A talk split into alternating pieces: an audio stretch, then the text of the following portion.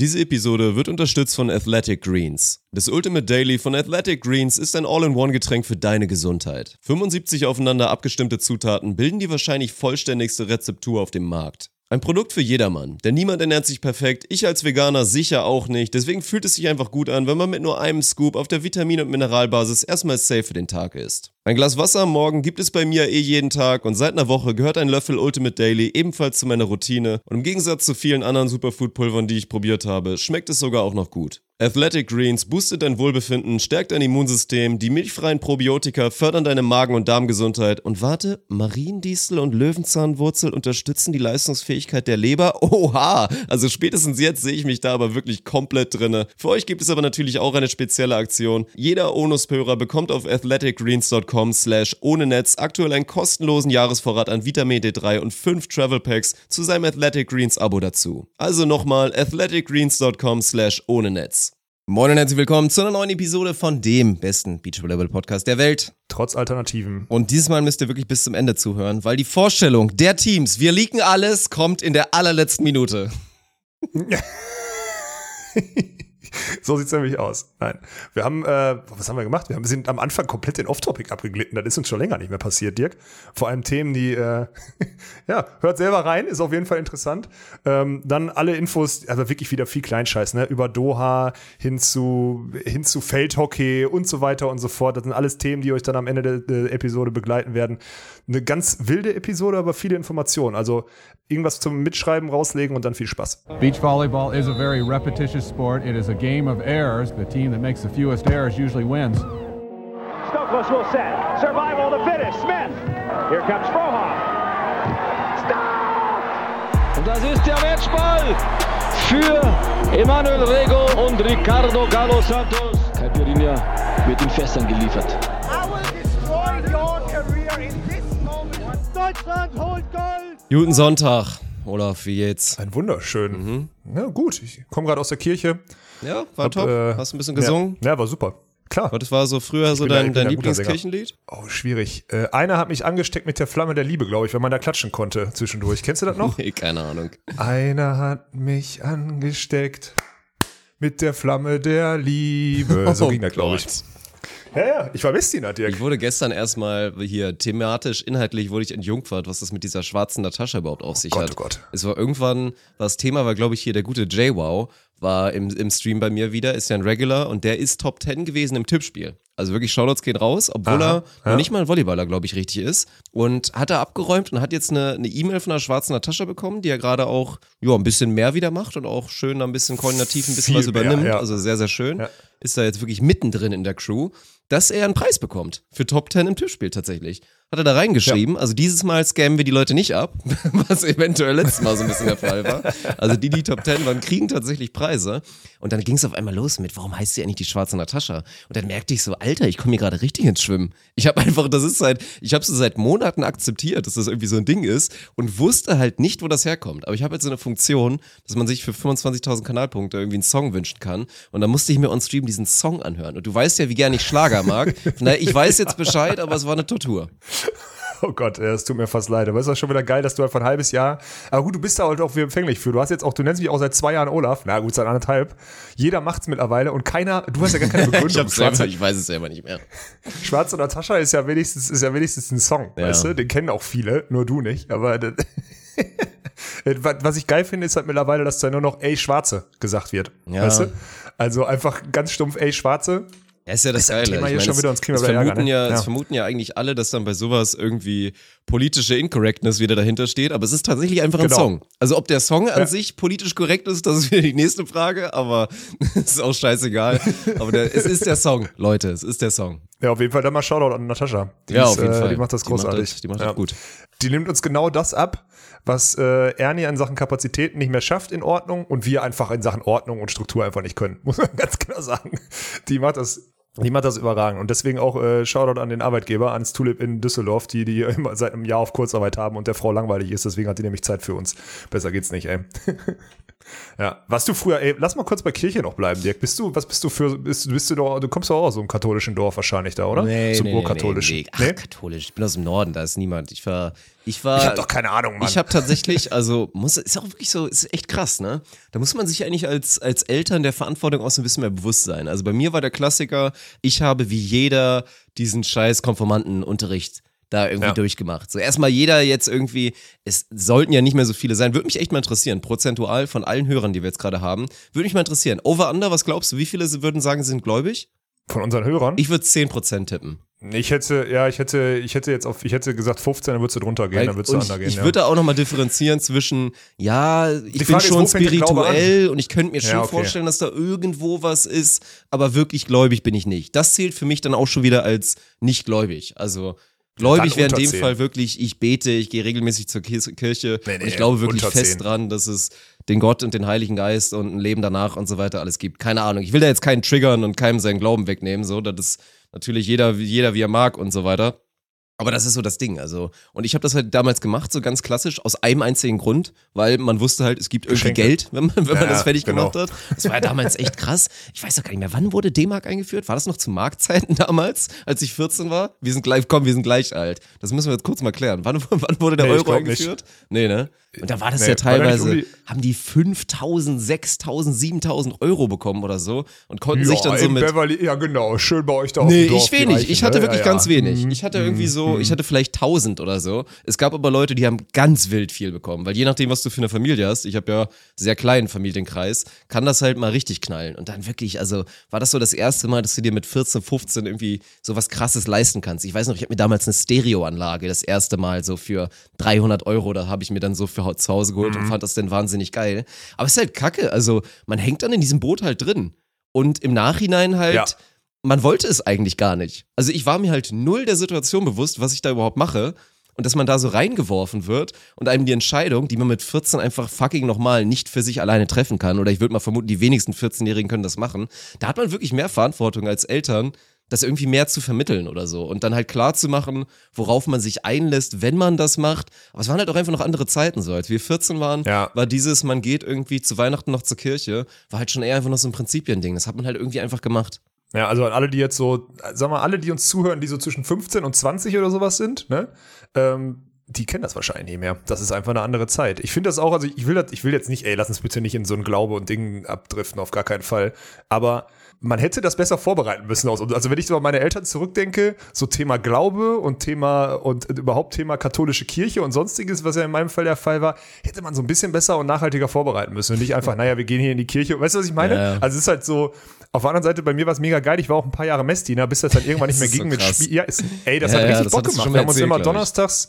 In so einem Jugendheim da getroffen und haben dann da immer so alle vier Wochen sind wir dann mal wirklich so in die Kirche gegangen und haben dann mal so diese, dieses Messedienen dann halt geübt, da mit Weihrauch hier und da und tralala. Die Abläufe, die gar nicht so leicht sind, weil halt immer Unterschied, es gibt ja unterschiedliche Messen und deswegen auch unterschiedliche Abläufe für die Messdiener. Also es ist, jeder, der zur Kirche geht, Shoutout an die Messdiener. Das ist nicht so leicht. Vor allem, wenn du irgendwann in dem Alter bist, wo du sonntags morgens um 9.45 Uhr dienen musst und der Samstagabend vielleicht mal länger geworden ist. Dann hängst du da nämlich und dann haut dir der Pastor noch schön Weihrauch ins Gesicht und dann musst du mal gucken, wo du bleibst. Da fällst du schon mal um. Ich bin schon einmal musste, also ein, zwei Mal mussten Leute bei uns hinten dann in diese Sakristei wieder durch so einen Raum wieder durch zurück, weil der ein bisschen schwummrig geworden ist. Solche Sachen sind passiert. Aber äh, du, Ja, sehr. du willst jetzt, also du hast jetzt nicht irgendwie Bedarf, über, über irgendwas zu reden oder so, oder? Also, Pass auf, ich erzähle dir jetzt meine da- Bindung. Ich, bist du da nein, ich erzähle dir meine Bindung. Ach so. ich meine, man, man munkelt ja, dass so katholische Kirche und so weiter ist, naja, egal. Ja, ich trage das Kind seit 15 Jahren aus, der hat mich geschwängert damals. Nein. war, Mann, ey, ey, alles gut. Also ich habe davon nichts mitgekriegt, muss ich dazu sagen. Gab's, ach, das, ganz ehrlich, das ist ja nur ein Bruchteil. Da kommt ein Skandal mal hoch, weil man sagt, das darf da nicht Ist ja- passieren. Ja. Aber pass auf, meine Geschichte zur, zur katholischen Kirche ist da halt, als ich dann angefangen habe, Steuern zu zahlen, habe ich gesagt, nee, ich muss dringend aus der Kirche austreten. Das geht, das schreibst du, gehst du einmal ins, irgendwie ins Amtsgericht oder so, unterschreibst so einen Wisch, dann trittst du aus der Kirche aus, das ist hervorragend. Als ich dann aber Patenonkel geworden bin und die dachten, ey, wir müssen dringend taufen und einer der Taufpaten muss äh, katholisch sein und die Patentante war es nicht und ich habe gesagt, da komm, dann trete ich wieder in die Kirche ein. Dann habe ich mich vor ein paar Jahren, vor vier Jahren oder so, vor viereinhalb Jahren, habe ich mich ja mit so einem Pastor dann getroffen, habe gesagt, hier, ich will wieder zurück in die Kirche. Und dann muss, ich, muss ich dem halt einen erzählen. Dann habe ich dem einen erzählt von wegen, naja, für mich war das in der Jugend, und damals, da musste ich ja auch nicht lügen, für mich war das in der Jugend ein schöner Begleiter. Diese Jugendgruppen und diese, dieses Wir-Gefühl und sonstiges, das fand ich sehr, sehr cool. Und jetzt haben mich halt gute Freunde gefragt, ob ich das Paten, ob der Patenonkel sein möchte von dem Erstgeborenen da. Und ähm, deswegen wollte ich da gerne so begleitender Pate sein. Und dann will ich es auch richtig machen. Ich bin so ein Typ, der es richtig macht. So glaubt mir dann ja auch jeder, wenn ich das erzähle. Und dann ging irgendwie so los, ja, die, die Taufe ist in zwei Wochen. Wir müssen also jetzt, normalerweise begleitet der Leute, die in die Kirche eintreten wollen, so glaubenstechnisch, begleitet der so ein halbes Jahr. Und ich habe dann mit meinem, mit meinem Verhandlungsgeschick, habe ich den innerhalb von zwei Wochen dazu gekriegt, dass er mir wieder ein Aufnahmeding für die katholische Kirche äh, unterzeichnet. Er Dingen durchgezogen, ne? also hier alles durchgezogen und sonstiges. Zwei Monate später wieder aus der Kirche ausgetreten. Perfekt.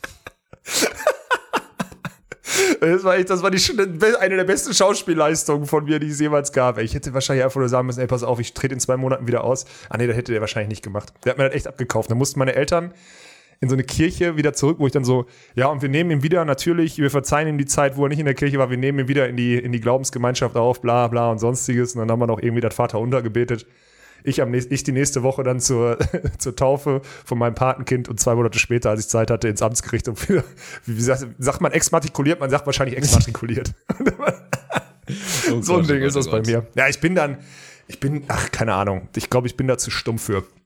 Ich bin da zu rational, ich habe keine Ahnung. Das ist ein, äh, war auf jeden Fall ein witziges Thema. Einzige, was noch witziger war, war die äh, Kriegsdienstverweigerung. Oh ja. ich Zivildienst machen kann. Oh, das glaube ich. Ey, da musste ich mir richtig Mühe geben damals. Das weiß ich noch. Ey, da habe ich richtig. Hast du Zivildienst gemacht? Ich dachte, du bist so einer, der ausgemustert wurde oder was? Was? Wie soll ich denn ausgemustert werden? Ich sollte Ja, hier Fallschirm, so? Fallschirm, sonst was Jäger sollte ich werden. Die wollten mich mit Kusshand nehmen da in ihrem Panzerstudio. Das war, also damals, die waren richtig hungrig drauf. Ich habe mir da noch so Geschichten ausgedacht, weil mir wurde damals, ich hatte so hier unterm Bauchnabel, wurde mir damals da irgend sowas, irgend sowas da entfernt, als ich ein Kind war. Ich weiß gar nicht genau, was das Der war. Pimmel oder was? Ach komm jetzt, also wirklich.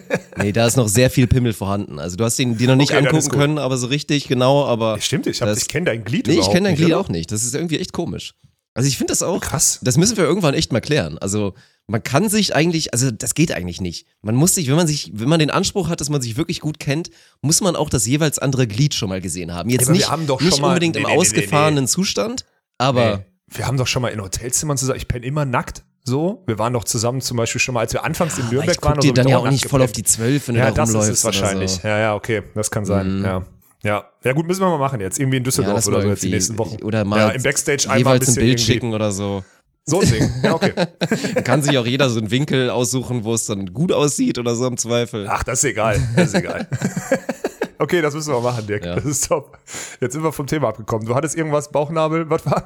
Ach, ke- keine Ahnung. Nee, da habe ich mir ausgedacht, dann habe ich das so die ganze Zeit getan, dass es irgendwas ganz Schlimmes war. Dann, diese, dann hatte ich da so eine geile, ich weiß nicht, eine geile, nein, keine geile, aber wie nennt man die? Sind das dann so Ärztinnen oder so, die da hängen? So Musterungsdoktoren oder irgend sowas, die dann, dann Ja, habe ich das so erzählt und die fingen dann halt direkt an, ich erzähle das nur so ein bisschen, weil ich wollte eigentlich unbedingt ausgemustert werden. Ich hatte auch viele, viele Taktiken, habe mich dann aber auch nicht getraut. Da hatte ich tatsächlich noch dieses Pflichtgefühl, also ich war dazu zu allmann, um jetzt irgendwie auch sowas durchzuziehen, wie ja, dann ziehst du halt mit ein, zwei Kumpels, von denen du weißt, so, die sind da am Start, ziehst du halt vorher mal ordentlich einen durch oder machst Ja. das und das und suchst dir aktiv ein paar Gründe, weil Ausmusterung wäre wär perfekt gewesen. Also war im Nachhinein noch gar nicht so schlecht, so habe ich Zivildienst gemacht. Ich hatte zu dem Zeitpunkt eh überhaupt keine Idee, was ich sonst gemacht hätte.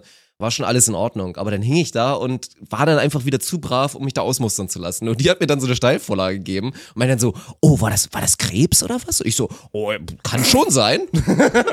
Also ich weiß nicht mehr genau, aber das kann, wenn ich drüber nachdenke, jetzt, jetzt wo Sie sagen, liebe Frau, könnte es das schon gewesen sein. Also das weiß ich halt nicht, ob Sie das bei, bei sich da in der Bundeswehr haben wollen, hier so einen Krebspatienten.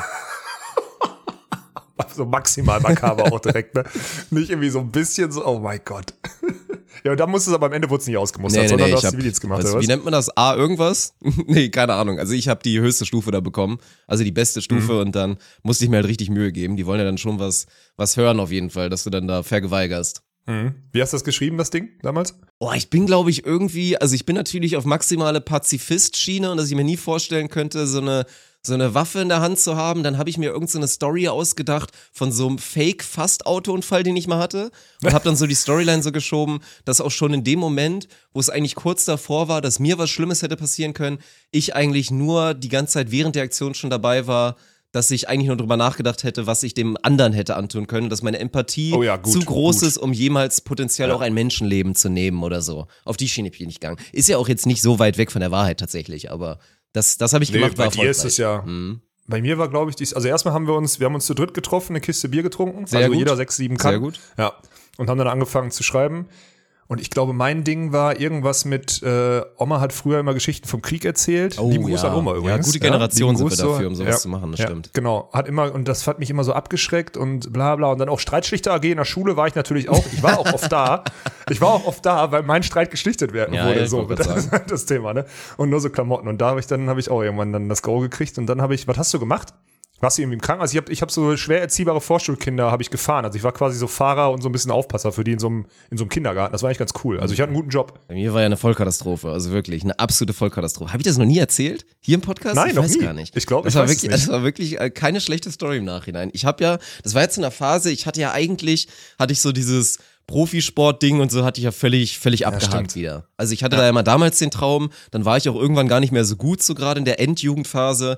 Und dann ist es aber auf einmal bei mir so explodiert im Herrenbereich da und hab da halt alles zerbombt, mal eine Phase. Und dann ging es halt so los mit beobachtet worden von X Vereinen, hier den ganzen großen Vereinen halt, U23 und so weiter. Und es war halt wirklich kurz davor, oder ich war halt nur noch einen Schritt davon entfernt, dass ich hier St. Pauli U23 gegangen wäre und so weiter und hätte da halt den, den Weg gemacht. Und das war halt genau Ja. zu der Phase und da wusste ich auch, okay, Zivi hätte ich dann eh nicht gemacht. Die hätten mich hier wegen, was auch immer, Profi, irgendwas Vertrag, Halbprofi-Vertrag, wäre ich da rausgekommen aus der Nummer, die hätten das schon irgendwie geregelt für mich. Da gab es auch schon Gespräche und so. Deswegen habe ich mich nicht gekümmert. Letztendlich habe ich das dann aber doch nicht gemacht. Also ich bin dann halt die Alternativroute dann doch gegangen und habe mich dann auch bewusst halt dagegen entschieden, das da voll reinzugehen und stand dann halt ohne nix da.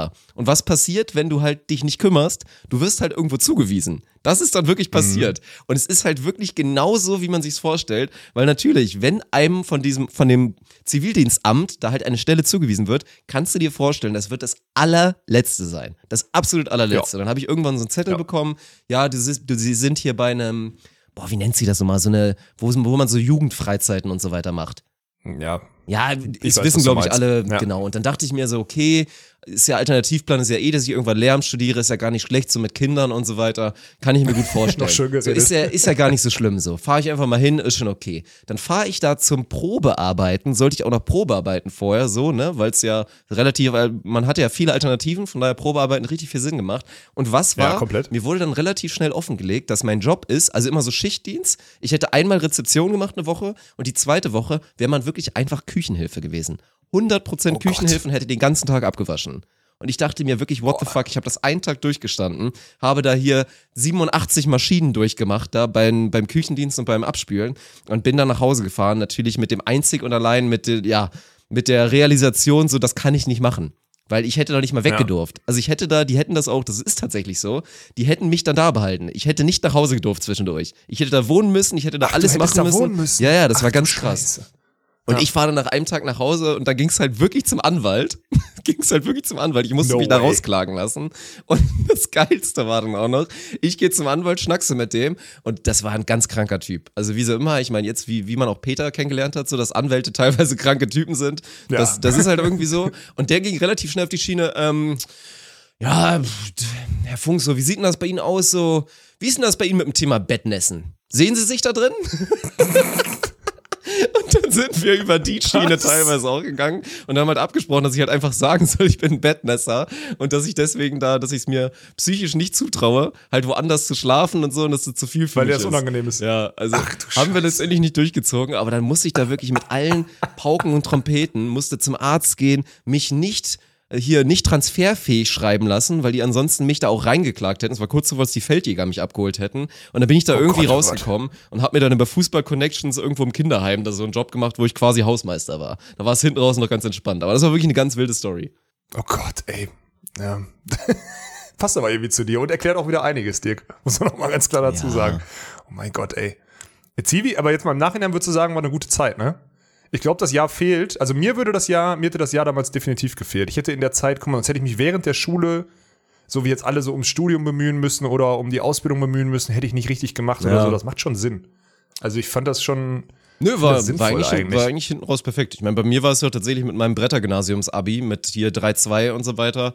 Also es waren halt diese vier Wartesemester, die ich dann letztendlich hatte, durch erstmal eh nichts machen und dann irgendwie einmal nicht angenommen wurden, plus Zivildienst. War halt absolut perfekt, Ja. so bin ich in Köln gelandet. So hat sich irgendwie mein Leben so hingeshaped, wie es letztendlich jetzt geworden ist. Und ich bin ja so im Prinzip recht zufrieden und deswegen war das eigentlich, war das eigentlich in Ordnung. Es war halt maximal sinnlos. Also auch da, ich habe halt Ja. mit den Kindern nichts gemacht, durfte ich auch gar nicht. Also war aktiv nicht erlaubt. Und es ist schon krass, wie viele Stellen es da auch einfach gab, wo müssen wir ja nicht lange drüber reden. Es ist billige Arbeitskraft, schrägstrich nicht nur billig, sondern gewinnbringende Arbeitskraft, weil du ja auch natürlich Zuschüsse bekommst dafür, dass du diese Zivildienststellen anbietest. Also, dass Ja. ich halt ein ein Hausmeistergehilfe war. Also war nicht schlecht, ich habe da auch Skills gelernt, so, die ich dann vorher nicht hatte. Sei es so mit natürlich hier Renoviergeschichten und allen möglichen Sachen, die ich dann natürlich Ja, gelernt cool, habe. ja. So, das, das war alles gar nicht so schlecht, aber es hatte halt nichts mit dem eigentlichen Sinn von einem Zivildienst zu tun.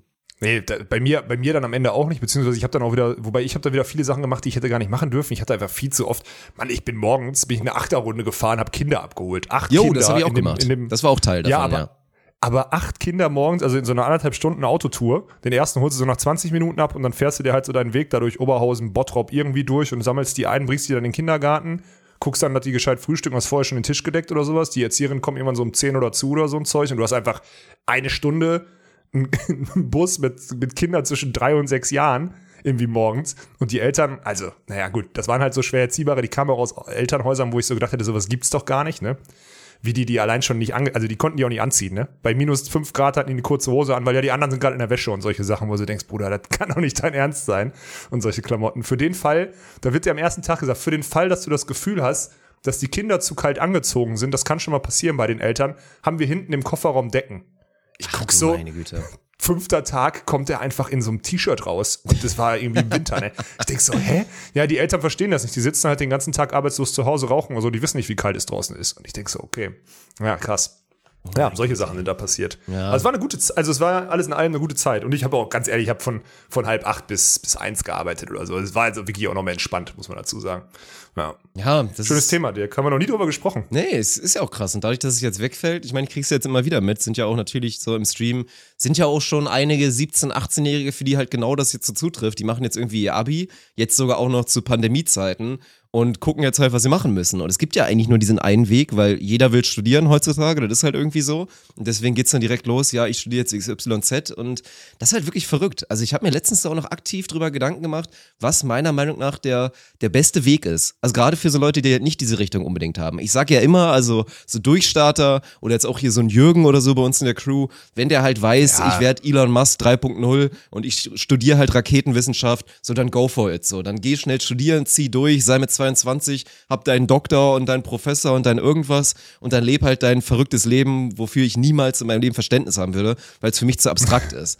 Aber so für Ja. die ganzen Larrys, die halt auch nicht so richtig wissen, was sie machen und im Zweifel Lehramt studieren, was ist so der beste Weg jetzt? Weil ich finde diesen Zwischenschritt, dieses eine Jahr, was dich so ein bisschen überhaupt mal, so ein bisschen erdet eigentlich fast wieder, weil du zumindest mal ein bisschen buckeln musst beim Zivildienst oder so, das ist halt wirklich schwer, schwer zu ersetzen irgendwie. Wir sind uns ja einig, dass jetzt für die wenigsten ohne Richtung einfach so ein im Prinzipstudium, hier so ein IG First Martin-Ding, ich studiere jetzt mal irgendwo, jetzt einfach mal kurz mal Ja, auf Bachelor irgendwas, dass das irgendwie Ja. nicht so richtig der Weg ist. Ja, ich bin ja, also ich habe da eine ganz radikale Meinung zu. Ich glaube, das sollte man vielleicht, ich sage das einmal ganz kurz, teaser ich das an.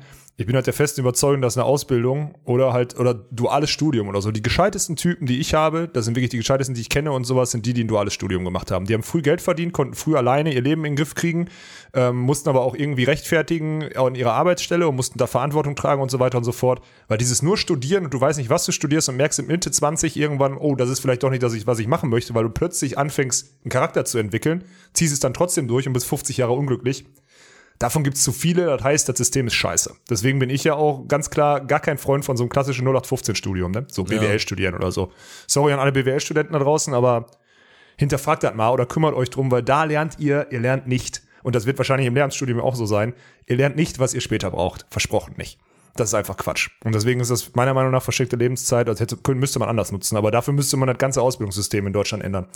Und das, äh, da, das steht uns hier nicht zu, Dirk, würde ich mal sagen. Ja, ja, aber ist ein Ding. Also sage ich auch immer mehr. Also wenn du da wirklich irgendwo ein Talent für hast und hast sogar noch was im Köpfchen, ey, so klassisch einfach mal wieder ins Handwerk reinzugehen oder so und da irgendwas zu machen Sowieso und das dann zu verbinden irgendwie mit, mit dem Studium nochmal hier und da und dann gute Connections haben und sich da mal direkt mal unterzubringen, Da, also, wenn du auch mal so in Richtung, ich will mal Geld machen und so gehst, das ist unterschätzt, Mann. Das ist wirklich einfach Natürlich. sowas von hundertprozentig unterschätzt und es wird ja auch nicht einfacher. Also gerade bei diesen vielen, bei den vielen Studentendingen und bei den vielen Abschlüssen, die man da macht, ist es ja inzwischen so abstrakt geworden. Und wenn man dann irgendwann fertig ist, ist man so weit weg von der tatsächlichen Arbeitswelt und hat hunderttausende Konkurrenten und hat eigentlich so große Qualifikationen und trotzdem will einen keiner. Und wenn man einen Job bekommt, ist man eh unterbezahlt und so weiter.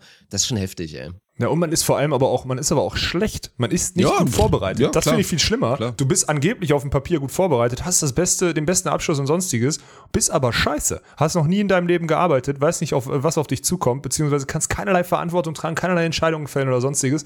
Das sind alles Skills, die du da nicht lernst, ne? Deswegen, also so ein klassischer Student, der irgendwann dann mal so mit Ende 20 mal so seine Masterarbeit abgibt und sich dann bewirbt und dann so in den Job geht oder so, größtenteils halt, ich will mal sagen, unbrauchbar. Ne? Also auch für einen Arbeitgeber, wenn man jetzt mal so überlegt, dann denkst du, okay, kriegst jetzt mal irgendwie die Elite, nimmst dann teuer Geld in die Hand und kriegst dann einen, der mh, vielleicht immer noch die Wäsche zur Mutter bringt, weil er selber nicht wäscht oder so eine Klamotten. ne? Das ja. ist halt, ja, ich meine, passiert mir, muss ich ja zugeben, passiert mir ja manchmal auch so. Also ich meine, es ist ja immer so, wenn Mutter mal hier ist und sagt, ey, wie sieht's aus, willst du nicht mal dein Bett neu beziehen oder so, dann sage ich, ja, wäre eigentlich mal wieder eine gute Idee. Und dann nimmt die das Zeug auch mit und bringt mir das halt irgendwie irgendwann mal wieder rum. Ne? Also sowas macht Mutter ja, muss ich ja zu meiner Schande gestehen, immer noch, wenn die mal hier ist. Deswegen, ja, ich kann halt irgendwo nachvollziehen, aber meine These, das ist eine steile These, aber die bleibt. Da sage ich dir, da müsste sich viel ändern und da müssten sich auch die Schulfächer ändern.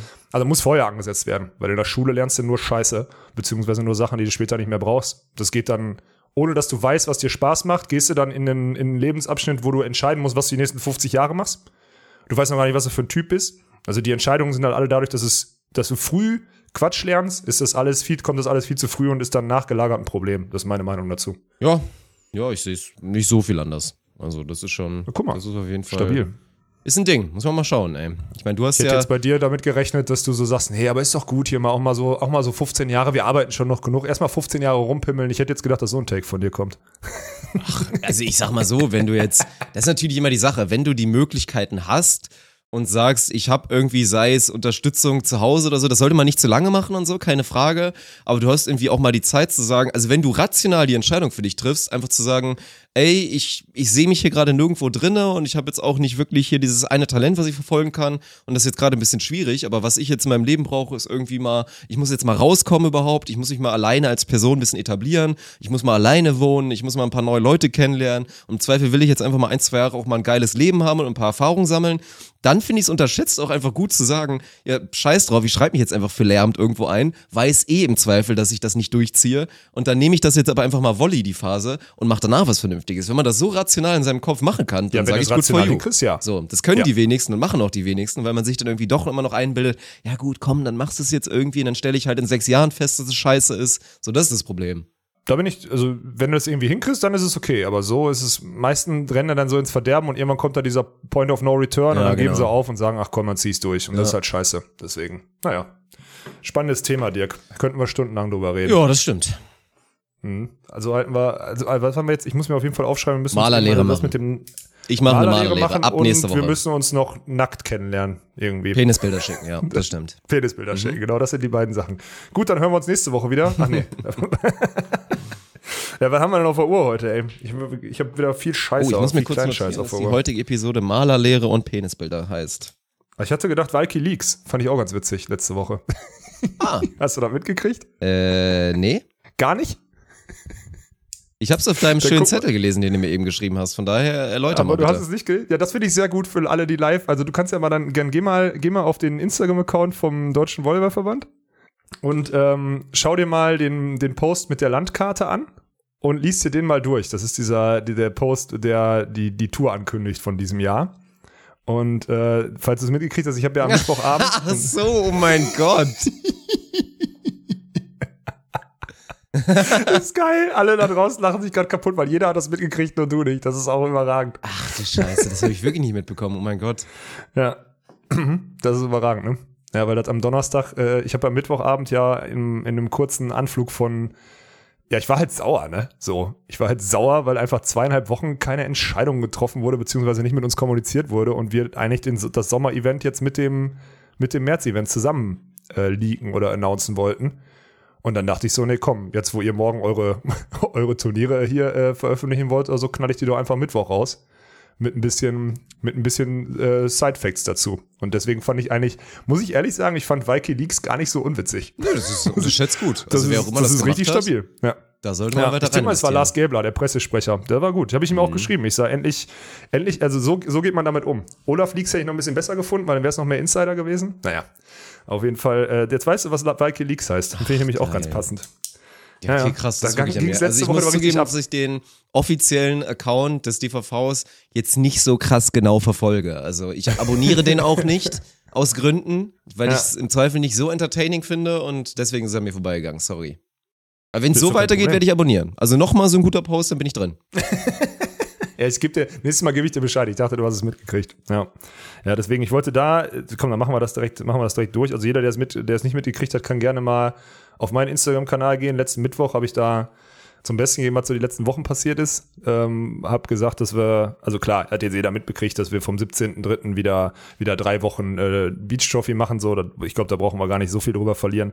Und habe ich halt im gleichen Atemzug, weil wir wirklich zweieinhalb, zweieinhalb Wochen, nachdem die erste Beach Trophy fertig war, habe ich halt E-Mails geschrieben, erstmal eine Woche lang in dem großen Verteiler mit der ganzen Geschäftsstelle und mit Klemperer drin und weiß nicht was, sogar mit Hecht und Braun, also dem Vorstand drin und sowas, ne?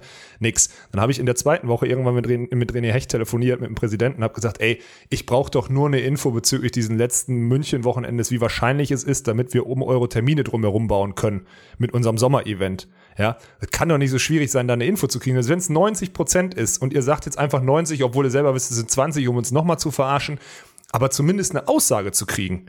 Ja, das muss doch drin sein. Er hat gesagt, er kümmert sich drum, hatte neun Tage Zeit, hat sich wieder nicht bei mir gemeldet. Und dann ist mir am Mittwoch halt die Hutschnur geplatzt. Und dann hatte ich keinen Bock mehr. Habe ich gesagt, wisst ihr was, dann, dann sage ich jetzt halt mal alle eure, eure Termine einfach mal online. Und dann kam die Reaktion am Donnerstag, fand ich ganz witzig. ja, das ist, das war so der Stand. Ja, perfekt. Ja, was soll ich sagen? Ups. Sorry. An der Stelle. Ja, nee, nicht sorry, wirklich. Ich war so pissig, das ist unfassbar, dass man so einfachste Sachen nicht kommunizieren kann. Und das Schlimmste ist, und das ist das Krasse, Mittwochabend war wohl eine Beachvolleyball-Ausschuss, also BVA-Sitzung. Da sind so alle Landesverbandsvertreter, Schiedsrichtervertreter und bla bla drin und natürlich auch die Spielervertreter. Das heißt, Ernie saß da wohl Mittwoch drin, ne? Und weil ich das Mittwochabend gepostet habe und die da anscheinend die Termine besprochen haben, die am Donnerstag dann veröffentlicht werden sollten, ähm, haben erstmal unsere guten Freunde Hildebrand und Klemperer wohl einen riesen Fass aufgemacht und meinten, Daniel, ähm, Daniel würde das die würde dann sofort einen Screenshot machen und mir schicken, damit ich die veröffentlichen kann oder so. An der Stelle kann ich euch beruhigen, Freunde, ihr habt eure Löcher woanders im System, nicht da. Und zwar überall woanders, weil das Wie System dumm ist das groß. zu denken, so, ne? Ja, ja. Also, Und vor allem Ernie. Ernie ist der, Ernie wird selbst, würde selbst Sachen, die da persönlich mich betreffen Ja. oder weiß nicht was, so das erzählt der Pisser nicht, weil der einfach in seiner, das ist das Gute an seiner Schizophrenie, das trennt der halt komplett, ne? Und dann redet er auch mit niemandem drüber. Ja. Und dass der dann da, So dass er, der, ja, dass das dann er jetzt das, das zweite Mal versucht wird, irgendwie über den Winter, das erste Mal war irgendwie, habe ich das überhaupt schon mal erzählt? Dass die, äh, dass die nach der, nach der Wiederwahl von Ernie zum Spielervertreter, dass die da irgendwie nochmal nachgeforscht haben, ob die Wahl denn rechtens war und ob, äh, ob da ein guter Job ist so geil, ey, als wäre das so eine, als wäre das so eine Präsidentschaftswahl. Ne? Geht's einfach nur darum, Ernie halt durch, also Ernie, dem loyalsten und ehrlichsten Typen, den es überhaupt gibt. Also Loyalität könnte jetzt auch wieder bedeuten, dass er dann alles erzählen würde. Nein, einfach der korrekteste, der viel zu korrekte Typ, dem zu unterstellen, dass der irgendwie Informationen weitergibt und dann irgendwie jede Chance zu nutzen, um den irgendwie als Spielervertreter loszuwerden, wenn man Schiss hat, dass der Informationen an mich weiterträgt oder an uns. Das ist, äh, ja. Ja, da eine kleine Agenda gemacht wird, dass man ja eventuell Paul Becker da unterbringen könnte, der natürlich dann da doch eher noch ein bisschen offizieller beim, beim Verband untergebracht ist im Vergleich jetzt in, zu unserer Lobby oder und so. abhängiger. Das, Ja, ja. Ist, das ist wirklich schwerst, schwerst lächerlich. Mal wieder, mal wieder ein kleines Beispiel von dieser, ja, eigentlich das, was man uns dann vorwerfen würde, so Intrige oder so, aber was dann eigentlich eher andersrum läuft. Das ist interessant. Nee, es läuft ja andersrum. Mhm. Das ist ja einfach so. Es läuft ja andersrum, aber das, naja, was soll's. Ich wollte das nur einmal kurz, jetzt muss ich da einmal kurz ausholen, weil das, äh, ja. also nicht, ärgert euch jetzt nicht schon wieder. Ich wollte das nur einmal klarstellen, Ernie hat da einen drüber, aber ich wusste die Sachen schon vorher. Wer letzte Woche den Podcast gehört hat, übrigens weiß, dass ich da auch schon zwei, drei Termine genannt habe. Das stimmt. Hab immer so getan, als, ja, deswegen, also, Leute, da müsst ihr eure, da müsst ihr gucken, wo ihr eure, wo ihr eure Termine äh, veröffentlicht und wem ihr was sagt. Und vielleicht mal überlegen, wie viele Credits ihr bei allen habt, mit denen ihr eng zusammenarbeiten müsst. so. Was aber noch, Dirk? Sorry. Sollen wir mal Doha machen hier direkt, oder was? ja, mach doch mal. Ja. Erste Frage vorweg. Was äh, was ist mit Andy Mohl? Die kamen jetzt wirklich hunderte Male. Und ich habe mich informiert. beziehungsweise ich wurde informiert, ich nenne jetzt mal, ich nenne jetzt einfach mal keinen Namen, aber ich wurde informiert, dass er anscheinend seit, letzt, seit der EM letzten Jahres im September nicht mehr trainiert hat, in Teneriffa nur vom Bock ein paar Schläge gemacht hat oder so, weil er wohl irgendwie so kleine Ermüdungsbrüche im Oberschenkel hat und deswegen Oberschenkelprobleme. Das heißt, er hat ein halbes Jahr nicht trainiert. Das, das ist krass. Mhm. Und wat, wo sind wir wieder? Dass der beste Spieler der Welt, der dominanteste Spieler der Welt, ein halbes Jahr nicht trainieren kann und sonstiges, ohne dass irgendeine Plattform das aufgreift und eine Story drüber macht. Also dieses unter den Teppich kehren und das Man nicht findet wirklich relevante nirgendwo was, Geschichte. ne? Also ich meine, Nein. jetzt nachdem natürlich du mir das dann auch deine Quelle dann da weitergeschickt hattest, habe ich natürlich auch mal wieder die Google-Maschine angeschmissen. Aber es ist wirklich heftig. Also nirgendwo. Die einzigen Berichte, die du so findest, sind irgendwie hier so Anfang 2020, wenn du den Namen überhaupt mal googelst, mit so, oh, der Weg zum Erfolg und die jungen Norweger, die auf einmal Ja, ja, alles, also genau. selbst auch international, das ist immer noch auf so einem schwachen Niveau, ist echt krass. Ja, das ist heftig. Ja, deswegen ist es gut, dass wir jetzt mal einmal die Info haben, weil diese die Fragen, die waren nämlich jetzt langsam die, die ich glaube, das haben wir eben während der Beach Trophy oder so hat der erste schon gefragt, warum der nicht in der in der Meldeliste steht. Ja, weil er verletzt ist. Und da bin ich mal gespannt, inwiefern die das Gute ist, die haben genug Turniere gespielt, die müssen also gar nichts riskieren. Wenn das irgendwie so eine schlimmere langwierige Verletzung ist, dann wird das so ein Ding wie wie einst Jonas Reckermann 2012, der zu den Olympischen Spielen irgendwie gefühlt gar nichts mehr gespielt hat und nur noch ganz ausgewählt und dann so auf der letzten Rille irgendwie sich durch Olympia durchgeboxt hat, weil er alle zwei Tage ein Spiel hatte oder so. Da bin ich mal gespannt, ob der das hinkriegt. Das wäre natürlich, wäre natürlich spannend. Und nimmt natürlich so einen Top-Favoriten irgendwie die Chance, sich da gut einzuspielen, ne? Beziehungsweise einen der Top-Favoriten. Das finde ich, finde ich spannend, wie die damit umgehen und wie das weitergeht. Weil das klingt ja nach einer Verletzung, wenn sie immer noch nicht so richtig wissen, was da diagnostiziert wurde, klingt das nach einer Verletzung, wo man auch nicht weiß, wie lange das noch geht, ne? Deswegen sehr, sehr spannend. Das wäre Ja. so, das wäre so brutal, ohne Scheiß. Also stell dir das Ja, mal vor. auf der anderen Seite wenn wär's dem wirklich die brutal, wenn der Karriere wieder gesund geklaut wird. wird.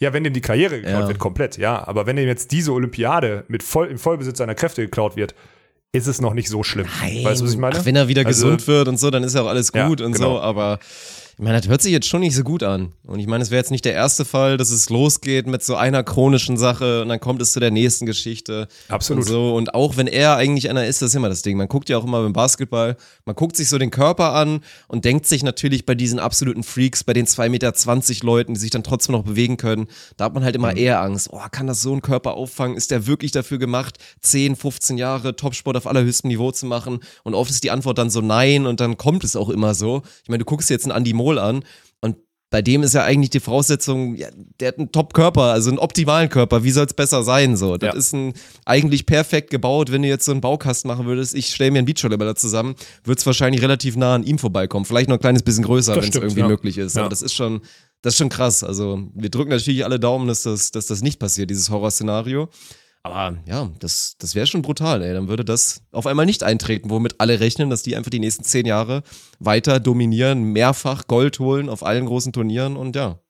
Aber das eine, war mal nicht vor ungefähr einem Jahr gesagt, dass es, oder vor, sagen wir, vor 13 Monaten oder so, dass ich es für äußerst fragwürdig halte, warum Andy Mohl plötzlich in der Halle spielt oder so? Hm, Ich sag nur, das sind so Sachen, man muss sich halt immer mal entscheiden, man muss auf Verzicht üben und Verzicht scheint dann, also Verzicht scheint dann halt auch in der Freizeit irgendwie äh, Hallenvolleyball zu spielen oder in der Freizeit irgendwie von 30 Metern irgendwelchen Fjorden oder so zu springen ins Wasser in Norwegen. Ja, was denn? Ja, sorry. Ja, das, Das ist stimmt. dann halt- ja, die man- haben schon immer viel Körper- Quatsch gemacht, das stimmt. Ja, so, und ich weiß nicht, wo das passiert. Wird definitiv nicht beim Wasserspringen passiert sein oder so. Aber so, ein Hall, so eine Hallensaison nach so einer Beachvolleyball-Saison oder so, so eine halbe Hallensaison nach einer Beachvolleyball-Saison, wo man jedes Turnier bis zu Ende gespielt hat und nur gereist ist, ähm, hätte man sich klemmen können, egal wie jung man ist, ob man Anfang 20 ist oder 18 oder halt Anfang 30. Sollte man, äh, ja, sollte man vermeiden. So würde ich das mal formulieren. Ja. Naja, aber trotzdem, ey, ich meine, Andi wird das nicht hören, aber gute Besserung. Ja, Also, auf jeden Fall. Und eine gute Sache so eine passiert jetzt zumindest, Schande. und da bin ich auch krass gespannt drauf. Und deswegen werde ich, freue ich mich auch richtig drauf, da Doha zu folgen in dem Sinne. Weil es wird halt krass und er hat jetzt wirklich betont und es ist kein Spaß mehr. Und ich habe auch schon genug Videos gesehen. Es ist, glaube ich, wirklich, es ist nicht so weit weg von der Wahrheit. Also Andy Mohl hat jetzt selber auch schon auf seinem Instagram oder auf deren Instagram-Account, hat er halt die ganzen Fragen jetzt auch endlich beantwortet. Er hat selber ja ausgedrückt, ich habe eine kleine Verletzung und es hat Ja, leider genau. noch nicht ganz gereicht. Ich werde bald wieder fit sein, keine Sorge. Und hat dann aber betont, ja, ich freue mich auf jeden Fall drauf, den Christian jetzt mal als Blocker zu sehen. Und er hat halt ernsthaft behauptet, dass Christian Zorum einer der besten fünf Blocker der Welt ist. hat, er, hat er gesagt und ihn gelobt für seine Technik und vor allen Dingen für seinen unfassbaren Read. Und ich habe jetzt inzwischen schon echt eine große Sample-Size von Christian Zorum als Blocker gesehen. Und das ist halt wirklich legit. Also ich bin Nee, sau stimmt, gespannt, mir das anzugucken. Der ist wirklich, also der ist echt hoch, muss man wirklich sagen, und hat da Ja. wirklich einen guten Riecher. Also wo auch immer, natürlich wird er wahrscheinlich als Jugendspieler im Zweifel halt viel geblockt haben und da seine Raps gehabt haben, aber dafür, dass er jetzt wirklich jahrelang gar nicht mehr gemacht hat, ist er da wirklich gut unterwegs. Also das wird krass zu sehen. Ich kenne seinen Partner halt kaum. Also das kann ich schwer einschätzen, Ja. ob die wirklich zusammen was reißen können. Ich kenne den, aber ich, ich, kenne den. Swain, Swain, Swain Soulhawk, ich kenne den. Das wird nicht reichen auf dem Niveau. Nee, das ist das wahrscheinlich nicht, Problem. ne? Ja. Aber das Element Block könnte, da bin ich auch mal gespannt. Da werde ich mir auch mal ein, zwei Sätze gönnen, um mal zu gucken, wie es, äh, wie der das macht. Aber ich könnte mir schon durchaus vorstellen, durch seine Sprungstabi, so, dass er einfach gerade so Mhm. eine, so so einen guten Übergang hat und dann stabil oben in der Luft steht, da bin ich mir sehr sicher. Und dass er einen guten Read hat und eine gute Idee vom Spiel. Ich glaube, die kann er nicht erklären. Ich glaube, Christian Sorum ist ja so einer, der, der nicht erklären kann, warum er einen guten Read hat. Also es ist nicht so wie Todd Rogers, der da hinten steht und sagt, hier, ich bin der Professor und bla bla, sondern er sagt, einfach, ja, ähm, ja, war doch klar, dass er da hinspielt. Weil es ist so in die Richtung, glaube ich, dass es bei Christian Sorum kann ist. sein. Aber da bin ich gespannt, ey. Das müssen wir, da müssen, das müssen wir beäugen, Dirk. Das müssen wir uns auf beide jeden mal aufschreiben, dass wir uns auf, angucken. Auf jeden ja. Fall. Das wäre mal perfekt hier für so, für so Stream-Content auch, was? So ein bisschen Blog von, von Christian Zorum, dann mal im Nachhinein mal ein bisschen auseinanderklabüstern. da Ja, kannst du wieder stimmt. ein bisschen zeichnen da auf deinem, auf deinem Board. Ja, wird auf Ach, jeden hör Fall mir sehr auf, spannend. Also ich habe auch gerade, bei den Frauen ist ja schon die, die Quali-Liste auch raus. Also was für ein Draw es da jeweils gibt. Also da kann man aus deutscher Sicht ja zumindest sagen, Kürzinger Schneider spielen, glaube ich, gegen, gegen Winner. Ja, einmal Team Norwegen, Helland Hansen Lunde und dann Chainova Lowday aus Polen. Also das ist, denke ich mal, ein relativ dankbares Draw. Da spricht relativ viel dafür, Ja. dass die beiden dann tatsächlich ins Main Draw einziehen könnten. Krass ist halt, wenn man da einmal guckt, Clay Sponsel, die sich auch über die Country Quota überhaupt Spielen reingeboxt gegen Holland haben, oder was? die spielen halt gegen Holland. Also, das, also ja, es ist ich beidseitig gedacht. krass. Ich meine, nachdem wir Ja. jetzt beim Nations Clash diese Stam Throne Storyline geschürt haben und gesagt haben, Alter, hier, das ist hier the next big thing auf der Welt und so weiter, die müssen jetzt erstmal in Runde 1 der Quali gegen halt die Konkurrentin, gegen die Vandril-Schwestern dann einfach mal ran, die ja ebenfalls sehr Ach, legit heftig. sein sollen. Also das wird heftig. Mhm. Da boxt sich erstmal Holland gegenseitig aus der ersten Runde und dann der Sieger halt gegen ja ebenfalls ein absolutes Top-Team da in der Quali. Also Gott, oh das Gott, wird oh Gott, beidseitig oh Gott, oh krass. Stell dir mal vor, Clay Sponsel gehen dann tatsächlich aus der Quali raus, weil sie gegen so ein junges, verrücktes Team aus Holland rausfliegen. Oder halt auch andersrum, ne? Was das dann auch mal wieder für ein Dämpfer ist, nachdem du beim Nations Class irgendwie die Top-Teams Ja, Europas rasierst. rasierst, Ja, ja. dass du dann auf einmal nach Doha fährst und nach einem Spiel dich wieder verabschieden darfst. Oder nach zwei dann vermutlich. Also das wäre auch heftig. Ja, oder sie verlieren halt schon gegen ihre Landsfrauen. Kann sein. Mal vor. Kann locker sein, ja. Ja. Oh mein Gott. Ja, das ist dann schon wieder so, wenn du dir auch die Quali anguckst. Das ist jetzt übrigens der Inbegriff, also wenn du dir die Teilnehmerfelder mal anguckst, ne? Das ist der Inbegriff von klar. Was natürlich zugutekommt, ist, dass es keine Kataris gibt im Hauptfeld. Das heißt, drei Slots sind schon mal weg. Dadurch Ja. rutschen auch viele ins Hauptfeld rein bei den Frauen. Dann sind immer noch so ein paar verletzt, Borger Sude. Aber das ist bei den Männern auch so, dass ein paar nicht mitspielen. Ähm, was halt richtig heftig ist, finde ich, ist halt, du siehst, wie dünn es dann hinten raus bei den Frauen wird, so ab Platz 15 schon, da wird es dann dünner mit dieser erweiterten Weltspitze, so, oder ab Platz 10 wird es weiter mit, mit der erweiterten Weltspitze und dann so ab Platz 25 oder so, merkst du halt, wie es dann doch wirklich dünner wird, auch von der Qualität. Also das finde ich halt nochmal, das möchte ich, also das ist jetzt nichts, das ist jetzt kein Frauenbashing oder so, aber du merkst halt einfach, dass diese, wenn du in diese, in diese Meldeliste bei den Männern guckst und dir da die Quali anguckst, da denkst du so, äh, ja, wo hört das bitte auf? Es fehlen zehn Teams, ja, und du hast immer noch so irgendwie so einen Simon plötzlich aus Brasilien an 14, klar spielt mit Fabio, den man nicht kennt, aber hast halt einfach, also wirklich nur gute Spieler, Likoletov, Bikanov oder sowas noch an 11 in der Quali, wo du denkst, okay, die haben letztes Jahr, die haben letztes Jahr Halbfinale drei Sterne China und was auch immer alles gespielt und sowas. Die Belgier sind da im Bernsten Mohl sind noch Mitte Quali, müssen da irgendwie K.O.-Spiel gegeneinander spielen, Belgien gegen, gegen Norwegen oder so bei einem vermeintlich schlecht besetzten Vier-Sterne-Turnier. Und das finde ich halt, das ist halt heftig, wenn man da so hinguckt und denkt so, okay, krass, wie viele gute Beachvolleyball-Teams gibt's denn bitte mittlerweile bei den Männern? Also wirklich Ja, ja, gute und dann natürlich heftig. Mhm. sau viele sehr gute. Das ist so krank. Das wird jedes Jahr schlimmer. Jedes Jahr. Weil dann rutschen jetzt ja plötzlich auch solche Mexikaner, die ja letztes Jahr in Doha so durchgestartet sind, die hast du dann plötzlich drin und so weiter und so fort. Also das ist schon, das ist schon brutal. Und am Ende ist übrigens die Storyline eingetreten, die, äh, die, ich, die ich angekündigt hatte. Born Crab wäre natürlich auch ins Hauptfeld nachgerutscht. Das ist Ne? so krass, ne? Die müssen Ja. sich da so den Arsch abbeißen. Das ist der Klassiker, ey. Ja. Naja. Aber jetzt weißt du, dadurch, dass die abgesagt, dass das abgesagt wurde, weil die halt nicht nachgerutscht sind, weil die nach der Kantiquote abgesagt, äh, ra rausgeschmissen wurden, weißt du, wer nachgerutscht ist? Dopplerhorst. So, dann ist Ja, dann ist perfekt gelaufen, dann ist alles gut. ja. Ja. Ja. aber sonst wären da halt Crabborn dann drin gewesen. Ah, ist schon, das ist, das ist, jetzt ist es noch mal unglücklicher, als es eh schon war, finde ich. Mhm. Ja, aber so ist es nun mal. Die Amis, die machen, die Amis machen Quarter und äh, ja, ich mal, sag mal so, in Deutschland orientiert man sich ja jetzt wieder daran. Ja, jetzt ich doch gelesen. Dirk. Jetzt, jetzt sagt man doch wieder überall, dass es doch perfekt ist, dass Country Quarter doch eine super Sache ist. Von daher wird jetzt in Ja. Deutschland auch bald wieder der Fall sein. Das ist gut. Wir können das auch ausrichten für euch übrigens. Also wir haben da so einen gewissen Sender, so einen Sportsender mit vielen Followern. Können wir, können wir auch senden, so eine Country Quarter. Aus Düsseldorf am besten, aus der Mitsubishi Electric Hall. Ja, könnte man theoretisch Ja. machen. Ja. Praktisch bin ich mal gespannt, was das dann bei den Frauen gibt, weil man hört jetzt munkeln gerade. man hört munkeln, dass es halt, nein, man hört nicht munkeln, es wird wahrscheinlich stattfinden, so würde ich das mal formulieren, dass äh, ab Mitte April wohl zwei, drei Wochen in Cancun am Stück, also zwei, drei Wochen Cancun am Stück, jede Woche vier Sterne Turnier. Einfach ganz stumpf durchgezogen wird in einer Bubble. Also bist dann dreieinhalb Wochen eingeschlossen in Cancun und äh, bist mit einem privaten Strandstück und äh, musst halt dann, kannst dann dreimal Turnier spielen währenddessen. Das ist so die Idee. Am selben Spot. Richtig stumpf, oder? Das ist das Stumpfeste, was es, das ist das Ja, Stumpfste, natürlich. was es gibt. Aber gut, ich meine, die wenigsten werden sich beschweren, wenn es tatsächlich so läuft, mal so zwei, drei Wochen schön ein bisschen Cancun und dann ein bisschen mit, mit gutem Ja. Beachvolleyball zu machen. Aber es wird ja auch ein bisschen was anderes, klar. Es wird ja dann auch wieder Michael Bublé sein und so weiter. Aber es ist, ja, gut. Irgendwie draus machen, ne? Wenn es stattfindet, sage ich Respekt. Ja, ich finde es halt heftig, weil die, also die Infos sind jetzt, also ich kriege das ja immer so ein bisschen mit, auch in Doha jetzt gerade. Also vorher mit Bubble und sowas alles, halt Hotelzimmer kostet pro Nacht irgendwie 205 Dollar. Ne? Also pro Team so. Ähm, klar, da ist dann Essen und alles drin, logisch. Aber was halt geil ist, wenn du parallel in demselben Hotel bei Booking guckst und das halt 49 Dollar kostet. So, weil die, ja, also, weil halt die FAWB dann einfach so einen Preis festlegt, um wirklich auch ein bisschen, also erstmal die, natürlich das Essen und sowas alles reinzukriegen und so weiter und so fort, weil dieses Jahr halt einfach teuer wird und das wird dann auf die Spieler umgemünzt. Und wenn du dann so guckst, jetzt waren auch so richtig geilste Stories aus Doha, waren auch die, die Teams kommen am Flughafen an und da ist irgendwie so ein ATP 240er oder sowas ist parallel, schön irgendwie in so einem, in so einem Mercedes, was weiß ich was, äh, Limousine ich oder so werden die Spieler Mhm. abgeholt. Und die Österreicher werden so in so einem, in so einem ranzigen Bus irgendwie in ihrer Zwölfer-Crew, wo sie die Koffer noch auf den Schoß packen müssen oder sonstiges müssen die noch. Also das ist, ist schon witzig, wo unsere Sportart hängt. Und jetzt wird die ganze Zeit gesagt, dass die FAWB so ein, auch so unmenschlich viel Kohle investiert, um die Turniere stattfinden zu lassen und sonstiges. Und dann sage ich immer so, ja, aber liegt auch daran, dass da die letzten Jahre einiges verpasst wurde. Und deswegen muss man jetzt halt mal in die Tasche greifen, um überhaupt noch irgendwie Turniere stattfinden zu lassen.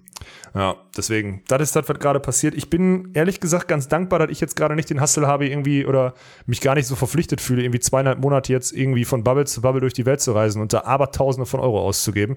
Letztes Jahr hätte ich mich verpflichtet gefühlt dazu. Dieses Jahr ist das ganz entspannt, deswegen gucke ich mir das schön aus, aus gesunder Entfernung an. Ich fühle mich ganz wohl in der Situation, wie du dir vorstellen Das kannst. ist ja auch nicht geil, wenn man jetzt mal die ganzen Stories da mal verfolgt und so.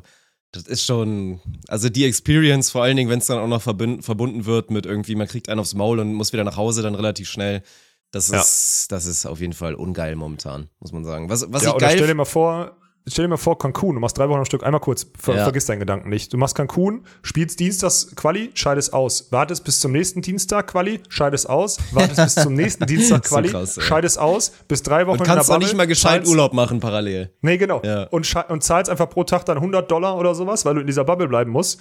Äh, zahlst 100 Dollar bis am Ende, bis am Ende wie 20 Tage da gewesen, bis mit Flügen und was weiß ich allen, bis irgendwie 3000 Dollar ärmer, hast drei, vier Spiele in Cancun gemacht und äh, warst die ganze Zeit am selben Strand und am selben Hotelzimmer irgendwie eingeschlossen oder so. Das ist der Preis. So verbringst du dann deinen April, Mai als Beachvolleyballer, wenn du irgendwie den, den großen Hustle machst. Das ist schon echt. Also klar, jeder muss gerade Tode sterben und ich sage immer noch ein Privileg, dann Beachvolleyball spielen Ja, zu können, klar. keine Frage.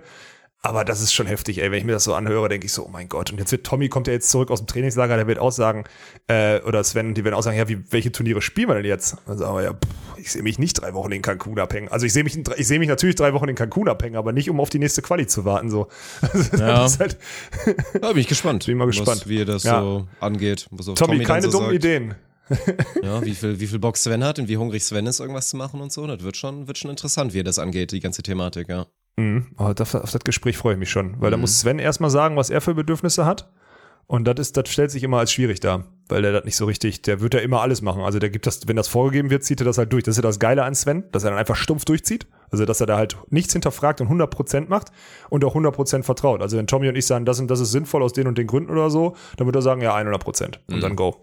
Und dem wäre es egal. Der wird auch vier Wochen nach Cancun fliegen für drei Spiele. Das ist dem halt, ist dem halt völlig egal. Gut, der liegt, der, wie hast du, wie hast du gesagt, der, der, der, der fliegt ja auch so nah an der Sonne oder was auch immer.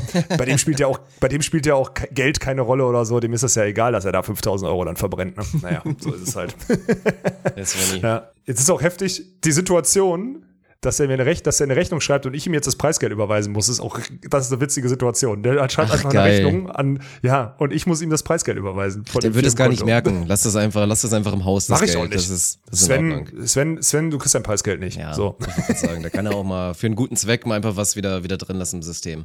Ist Ja, so jetzt sag du, sorry, ich habe dich zweimal, zweimal unterbrochen, Mann. Nee, Sorry. ich, ach, nur so eine kleine Sache, aber ich finde es einfach so geil. Ich freue mich ja auch drauf. Deswegen, also warum machen das die Leute? Weil sie im Zweifel auch einfach hungrig sind, wieder auf Wettkampf und auf Competition und so weiter. Und ich habe ja auch Bock. Also ich muss schon zugeben, dass ich echt Bock habe. Es ist halt Doha ist leider ein scheiß Turnier dafür. Ich bin auch wieder gespannt, Berichterstattung und so weiter. Es wird wahrscheinlich wieder scheiße.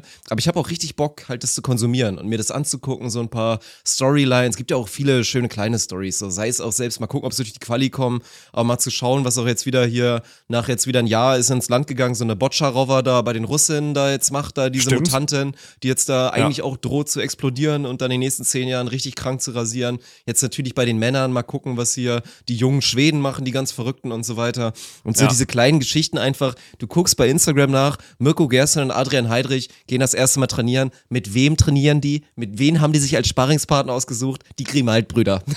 Das ist Ja. halt, dann einfach sich wieder dieses, also so, das ist halt, ne, während Mirko und der Esteban Grimalta oder wie heißt Esteban, er, ja. genau, sich da ein bisschen entspannen, können sich die anderen, da die größten Kneipenschwinger der Welt, können sich gegenseitig die Bälle um die Ohren kacheln. Also das fand ich so geil zu sehen, dass die beiden, natürlich ausgerechnet die beiden zusammen trainieren, ja.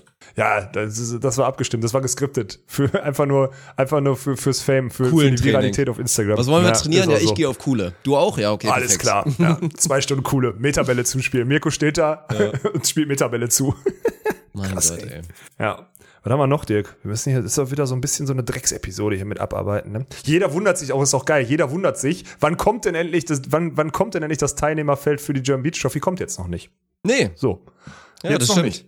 Aber kommt, kommt morgen, ist die gute Nachricht. Also für alle, die jetzt schon Mhm. am Sonntag hören, kommt morgen tatsächlich, weil wir haben uns was Kleines ausgedacht. Wir wollen das morgen mal so ein bisschen, bisschen was offizieller machen. Wir machen da quasi so, es ist so eine moderne PK, sagen wir mal dazu. Also es wird eine kleine Pressekonferenz. Wir leaken morgen auf Jobs vor, on Stream, um 20 Uhr am Montag, leaken wir das Teilnehmerfeld. Also alle, die jetzt noch rechtzeitig zuhören, müssen da mal ganz dringend sich den Abend freischaufeln und da zwei, drei Stunden mit uns verbringen. Also wir stellen euch da einfach schön die, die Teams vor, werden da virtuell zusammenhängen. Daniel wird ein bisschen Regie machen, aber wir werden auch mal schauen, dass wir vielleicht ein, zwei Teams per Call uns irgendwie mal dazuschalten und ein, zwei Aussagen bekommen. Und das ist wirklich, ich hatte ja auch, also ich muss zugeben, ich hatte ein bisschen Angst davor, wie es jetzt gewesen wäre, wenn das Teilnehmerfeld entweder halt sehr, sehr ähnlich wird im Vergleich zum Ja. letzten Mal oder vielleicht sogar schlechter, weil jetzt vielleicht ein, Ja. zwei Teams rausfallen oder so.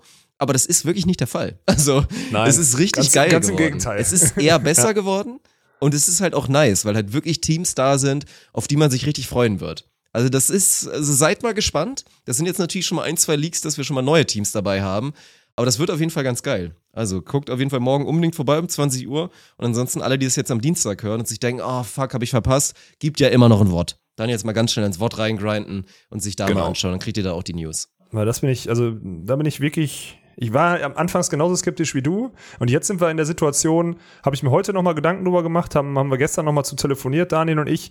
Wir sind jetzt in der Situation, wir brauchen schnellstmöglich, wenn wir es jetzt schaffen, regelmäßig diese Turniere stattzufinden, wirklich eine transparente Lösung, um das Teilnehmerfeld zu Das ist bestimmen. echt tough, wie man weil absagen muss schwierig. inzwischen schon, ne? Das ist wirklich Ja, krass. und bei wem man absagen muss, genau. Ja. Und deswegen, da sage ich jetzt auch schon mal ganz, äh, ganz offen, soweit sind wir jetzt noch nicht.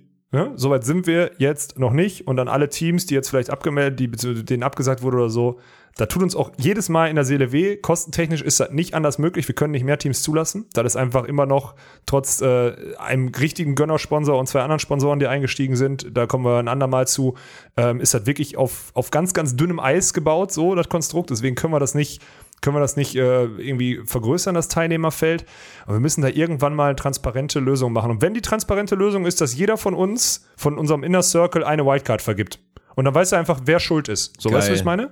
Also zur Not ist es halt das. Ich habe natürlich jetzt eine Schnapsidee, so dir so ein Ding zu geben, weil dann lädst du immer nur deine, deine, Bier, deine Bierpartner ein, so deine Bierbuddies. Aber wir könnten, also wir müssen, Fakt ist, wir müssen uns definitiv Gedanken machen, wie wir diese Teilnehmerfelder zusammensetzen. Es wird dann leichter, wenn wir über längere, also vor allem mit längerem Vorlauf diese Turniere, weil jetzt zweieinhalb Wochen vorher announcen und, und zwölf Tage vorher irgendwie das Teilnehmerfeld bekannt geben, ist halt auch knapp. Ne? So, da schreibst du, ihr müsst euch das so vorstellen, Leute, wir schreiben dir eine E-Mail und sagen, ey, wir können ab dem 17.03. wieder starten mit der Hinrunde, die Woche danach Rückrunde, danach Playoffs. Äh, wer hat Bock, sagt schon mal Bescheid. So, dann sagen wir, yo, jetzt ist bestätigt, wir sta- starten wirklich. Dann äh, gebt uns jetzt bitte wirklich finale Rückmeldung. Das ist jetzt gerade der Prozess, der bis, ja, jetzt gerade quasi stattgefunden hat. Hat und jetzt haben wir das Teilnehmerfest äh, festgezurrt, müssen den Leuten jetzt absagen und das zwölf Tage vorher. Ne? Das ist nicht optimal, das wissen wir selber. Das ist eine schwierige Zeit und ich hoffe, dass die Spieler uns dafür nicht aufs Dach steigen, weil das aktuell einfach gerade so von der Hand in den Mund ist. Aber wir müssen definitiv irgendeine Struktur entwickeln und eine Transparenz entwickeln, wie wir so Teilnehmerfelder bestimmen, weil sonst wird es schwierig. Ja, 100 Prozent. Aber andererseits ist es, ist es aber auch ein gutes Gefühl, irgendwie festzustellen, dass es jetzt auch so einfach für die Spieler dann halt nicht nur so ist, so, ah, nehmen wir jetzt hier dieses Beach-Trophy-Ding mit, also wollen wir da spielen, sondern dass es halt eher auch langsam Richtung Privileg geht. Natürlich zur aktuellen Zeit, dass man überhaupt bei so einem geilen Event spielen darf. Aber das ist ja auch schön. Also wenn das jetzt längerfristig was ist, worum man sich dann reißt und froh ist, wenn man da zugelassen wird, ist ja eher dann Lob für uns so, ne? Ja, absolut. Aber trotz, du weißt ja, was ich meine. 100%, Trotzdem ja. muss es irgendwann mal eine transparente man sollte den Lösung ja, geben.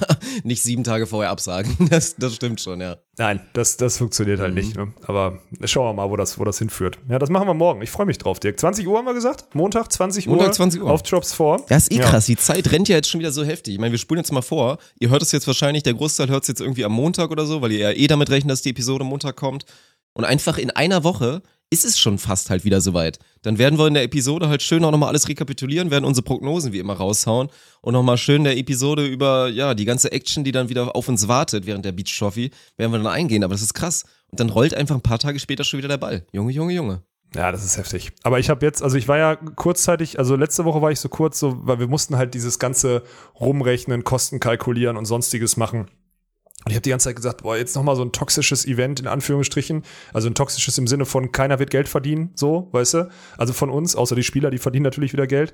Und dann habe ich aber auch in jedem Call mit den Jungs und so und alle haben einfach gesagt, ja bitte, lass machen. Weil ich habe halt gesagt, wir machen das nur, wenn wieder alle 100% dabei sind, weil wir können es auch nicht erlauben, ein, äh, ein schlechteres Event zu machen, beziehungsweise mit weniger Action, mit weniger irgendwie, mit weniger Kon- Connect Konnektivität dabei zu sein, so. Und dann kam plötzlich von allen, nee, auf jeden Fall machen. Und ich so, okay, krass, bist du gerade der Einzige, der das irgendwie langsam, also anscheinend bin ich das kommerzeste Schwein von allen und sage, irgendwann muss das mal auf richtig gesunden Füßen stehen.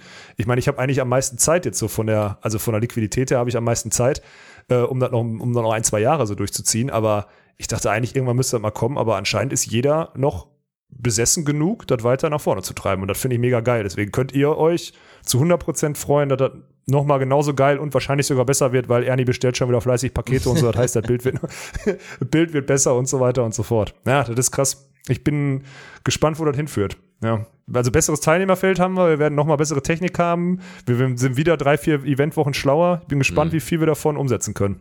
Aber es wird wie immer auch einen soliden Freischwimmer, so ein Bronzeabzeichen wird es auch wieder geben noch natürlich. am Vortag. wenn es noch wieder losgeht, wenn Daniel wieder ins Sorgen. Schwimmen kommt. Da. Da hat er ein, zwei Erneuerungen, hat er dann, ein, zwei schöne Spielereien hat er eingeführt und die Basics wieder komplett über den Haufen geworfen. Also Klar, das wird- Mike wird nicht funktionieren. Ja, ach, wird nicht funktionieren. nicht. Das wird es nicht geben. Scheiße, ey. Mhm. Ja, aber das stimmt, du hast recht. Neun Tage. Dann geht's los. Ja, ist krass. Ja. Haben wir sonst noch irgendwas? Ich habe hier Doha, kann ich mal durchstreichen. Ich habe wieder so einen Zettel geschrieben. Ich wollte dich noch auf dein Ohrring und deine Brille ansprechen, Mhm. Dirk. Ja, hast du dazu noch irgendwas zu sagen? Nö, ist sehr, sehr gut einfach. Also du hast jetzt einen langen Ohrring, habe ich das richtig gesehen? Äh, ja. Mhm. Also der hängt so am linken Ohr oder Ist, so hängt der ist, runter? ist einfach? rechts sogar, weil rechts früher abgeheilt ist. Also theoretisch hätte ich für den anderen auch einen, aber auf beiden lang ist ein bisschen zu krass. Also eine Seite kurz, Trägst eine Seite lang. immer so? Ja, also meistens momentan, ne? Ja. Und wie lang ist der so? Zwei Zentimeter oder so, der ist nicht so lang. Das ist Und wirklich der nicht so hängt dann schlecht. so am Ohr runter. ja, ist gut. Und was ist, wenn du diese, was ist, wenn du diese Kopfhörer hast? Und dann liegt der doch dann so oder liegt. Ja, mit, unseren, mit unseren Headphones kann ich das, glaube ich, muss ich mal schauen. Das wird schwer umsetzbar sein. Also da muss ich wahrscheinlich drauf verzichten. So mit Kopfhörer drüber bei meinen, die ich habe, dann kann ich immer so, dann guckt unten quasi das Ohrläppchen raus. Das ist in Ordnung, aber da wird das, da wird das dann schwer. Und die Brille ist wirklich unterschätzt. Also ich werde jetzt nicht, nicht Werbung für, für diese Mini-Kooperation machen, die das dann im Endeffekt auch ist. Aber die Brille ist wirklich nicht schlecht, Alter. Also muss ich schon feststellen, dass hier so diese, ich meine, du kennst es ja inzwischen auch, wie gesagt, hier so zweistellig Stunden vor den Screens einfach die ganze Zeit, hat mir jetzt schon geholfen. Also Thema so ein bisschen Kopfschmerzvermeidung und so weiter, es funktioniert tatsächlich. Ja, aber dann sag doch mal, was ist das? Eine blau irgendwas? Blaulichtfilterbrille. Blau- ja. Also ohne Okay, Sehstärke, ja. ganz normal, aber halt mit so einem Ja. Blaulichtfilter integriert. Ich meine, klar, es gibt auch Blaulichtfilter bei euren Geräten. Wie gut die das denn machen, das ist dann die Frage. Aber mit der Brille, das ist so, ja, Und führt immer dazu, wie gesagt, das ist dann, das ist auch gar nicht schlecht, weil das ist dann mehr noch so wirklich on-stream eine Persona. Dass man dann auch ein bisschen merkt, weil das ist ja letztendlich auch, die Leute nehmen ja gerne immer jeden einzelnen Satz für bare Münze. Und wenn man sich jetzt so ein bisschen aktiv verkleidet on-stream quasi, verstehen die Leute vielleicht auch, dass man zu einem gewissen Prozentsatz auch quasi ein wenig Kunstfigur ist und man im Zweifel auch einfach mal nicht ganz so empfindlich sein sollte bei jeder einzelnen Sache, die einen direkt wieder mitten reintriggert. Okay, ja. Also die Brille, okay, akzeptiere ich. Ne, die- das mit dem Ohrring, das verstehe ich nicht. Wer hat dich da, wer hat dich da Wollte ich schon immer. Oder was ist da Nix, die Idee? Nee, es war Immer schon so immer der lange? Plan. Ja, ja, es war schon immer der Plan. Wollte ich Aber mit was ist 14 denn schon. dafür? Also die meisten, sagen wir mal so, du würdest mir zustimmen, wenn ich sage, die meisten Ideen, die man mit 14 hat, sind ja dann, guck mal mit 30 drauf und denkt, oh, das war eine scheiß Idee. So, und Ja. du bist jetzt einer von denen, der sagt, äh, nee, mit wollte ich mit 14 schon haben, mache ich jetzt. Ja, denke ich mir, hätte ich viel früher machen meine sollen. Frage. Ja, okay. Also ziehst du jetzt durch. Das Ja. werde ich nie verstehen, Mann. Ja, ist Das okay. werde ich, werde ich, werde ich nie verstehen. Na ja, gut. könnt ihr ja mal, könnt dem Dirk ja mal dann ab nächste Woche, wenn er dann auch bei der Beach Trophy trägt, dann könnt ihr ja mal, könnt ihr mal Feedback geben. Ist so. Ja, und den schön triggern. Ich glaube, da kriegen wir dich. Nee, auf keinen Fall. Ja, die ganze Zeit. Doch, doch, ich glaube, Nee. da kriegen wir dich mit. Nee, da- auf doch, keinen bin Fall. ich mir sicher. Nee, Nee? zu stabil. Hm. Was, hast, was ist dein Feedback? Was sagt deine Frau dazu, dass du mittlerweile weiblicher rumläufst als sie? so ein Quatsch, Alter. Das ist überhaupt nicht so auch einfach null weiblich, finde ich. Also das ist, das ist wirklich, also wenn man, wenn man so da drauf guckt und da direkt wieder bei weiblich ist, ist es aber ein sehr altmodisches Konstrukt. Also das muss ja, einfach. Ja, natürlich. Ja, nee, das ist, das ist völliger Quatsch. Nee, es ist Ach, wie darum- immer. Am Anfang, am Anfang, nicht, ne? am Ja, Anfang okay. äußerst skeptisch und auch eher so, also im Vorhinein negativ und jetzt im Nachhinein positiv, weil es, ich meine, wie gesagt, also bisher das Feedback war auch, ist natürlich meine Community so on Stream, aber Feedback war bisher gut. Also Hauptsache ist eh, ich bin zufrieden, deswegen der Rest ist mir egal. Aber ja, ich würde sagen, das passt zu mir und dann bin ich safe. Okay. Dich würde ich da jetzt auch nicht drin sehen. Ich will jetzt dich nicht influenzen und sagen, mich da dass, dass du dir so ein Ding machen sollst. So. Da gibt's ja schon noch Unterschiede. Nee, ich, aber übrigens, ach so, äh, danke, dass du mich so oft an meine, an meine, an meine Sachen erinnert hast. Dummes Arschloch. Das, Fuck, Alter. Direkt rausgeflogen wieder als Themen ich. Live-Manager. Auto, Drei Auto Themen neu. ich. Auto neu. Ja. Äh, du sollst die Fäden rausmachen. Fuck, das dritte habe ich vergessen. Rollläden. Ach, die Rollläden, ja, damit du irgendwann Ja. mal wieder auf den Ball kennen kannst, ja. Ja, pass auf, ich mache Update jetzt. Ich Okay. mache Update. Dienstag kommt der Rollladenmann. Wichtig. Wichtig, ganz wichtig. Äh, Kfz kriege ich jetzt morgen einen Anruf, wann ich dat, wann wir das überführen und an, was auch immer machen können. Da kriege ich, habe ich, an, hab ich anscheinend einen neuen Sponsor gefunden. Werde ich dann Oh, was nochmal kriegst, du, genauer was kriegst du denn jetzt erzählen. Neues? Kriegst du was Neues? Äh, so einen SUV-artigen, Oh, so ein äh, okay. wahrscheinlich, wahrscheinlich läuft, also ich wollte einen Hybrid, so, Mhm. ne? also so ein Mild-Hybrid, das ist ganz geil. Ich weiß nicht, ob du das weißt. Diese Mild-Hybrids, die fahren irgendwie bis zu einer gewissen Geschwindigkeit, fahren die dann halt ne, Ja, ja. Elektro und was auch immer. Und dann laden die sich aber, wenn die das nicht machen, automatisch wieder auf. Das heißt, du musst sie nicht laden. Also das Ja, war mir krass. halt wichtig, weil ich hier jetzt nicht so geil irgendwie eine Steckdose habe oder was auch immer, außer in der, in der Garage, aber da fahre ich meistens nicht rein. So, und deswegen werde ich wahrscheinlich, also aktuell gibt es da zwei Möglichkeiten, aber ich tippe mal, dass dann so ein Ford Kuga wird, mit so einem Mild-Hybrid. Gutes Kfz. Gefällt mir gut, der neue. Ja. Bin ich gespannt, wenn das wird, aber das kann ich nochmal genauer sagen. Aber da bin ich sehr, äh, sehr zufrieden, dass ich da. Und ich habe zumindest schon mal gescheit, ich habe es jetzt geschafft, mir zwei Minuten Zeit zu nehmen. Es hat wirklich nur zwei Minuten gedauert. Und gescheite Bilder von meinem Ort zu machen und das mal meinem Doktor zu schicken. Beziehungsweise ich schick's ihm morgen, weil ich ihm am Wochenende nicht äh, behelligen wollte. Äh, und dann wird er mir dazu Feedback geben und sagen, komm vorbei oder nicht. Aber dann habe ich das zum. Also ich bin bei allen drei Sachen aufgrund deiner Zuarbeit und aufgrund deiner Erinnerung bin ich super vorangekommen. Vielen Dank, Dirk. Gut. Nein, das Gute ist, es war wirklich, nein, das waren wirklich Leute hier aus der Community, die einfach so, haben irgendwie auf eine Story reagiert oder so, dann habe ich zurückgeschrieben, so, ist so oder was auch immer, und dann haben die gesagt, ah, übrigens, hier, denkt dran, ne, Rollläden und Auto und sonst, ich sage, ja, ja, ja, ja, ist in der Mache, alles gut. Also die Community hatte ich, hatte ich wieder, Hat hatte wieder den Rücken, Arsch ey, sehr gerettet, Dirk. gut. Ja, Ja, ansonsten, ich habe noch eine Info, dann kannst du auch abklemmen hier, Dirk. perfekt. Und zwar äh, haben wir jetzt die letzten Wochen, und deswegen möchte ich da einfach jetzt schon mal einen Shoutout draus machen, ab Mitte April gibt es bei uns einfach Feldhockey. Und zwar nicht nur irgendwas, sondern letzten Spieltag Feldhockey, ja, der Regular Season, dann gibt's die Viertelfinals und dann gibt's das Final Four in Mannheim, Männer und Frauen, komplett. Alle vier Halbfinals, Männer und Frauen. Und die Finals am Sonntag, am 8. 9. Mai, gibt's komplett auf Drops vor. Und warum ich das so euphorisch erzähle, ist, weil, und da kann jetzt, der Hockeyverband ist bisher, sind die geilsten Typen der Welt überhaupt. Bisher waren es wirklich leider nur Typen, mit denen ich gesprochen habe, deswegen sage ich jetzt bewusst auch Typen, sind die geilsten Typen, die ich jemals in Sportverbänden fest, äh, kennengelernt habe, weil die einfach gesagt haben, ja, SWR möchte übertragen, aber wir wollen das viel lieber mit euch machen. Das heißt, in der Geschichte von Drops 4 ist das erste Mal passiert, eine Sportart kommt auf uns zu und sagt, wir wollen lieber einen geilen Stream mit euch, mit Vor- und Nachbericht und Tamtamtam auf modern. Und dann, dafür schießen wir das Fernsehen dann auch ab. Dann müssen wir nur zusehen, dass wir es irgendwie refinanziert kriegen. Boom. Das, ist ein. Meilenstein, Dirk. Mhm. Ja, das ist krass. Das ist richtig krass. Deswegen Shoutout an den äh, Deutschen Hockeybund, vor allem an den, an, den- an den Mannheimer Hockeyclub. Äh, dass die da so viel Vertrauen in so eine, in so eine, in so eine Ruppeltruppe wie uns stecken. Aber das wird geil. Da sind wir, bis, du bist nicht tief drin im Feldhockey, ne? Gar nicht Äh, wahrscheinlich, nee, ne? das kann ich nicht behaupten.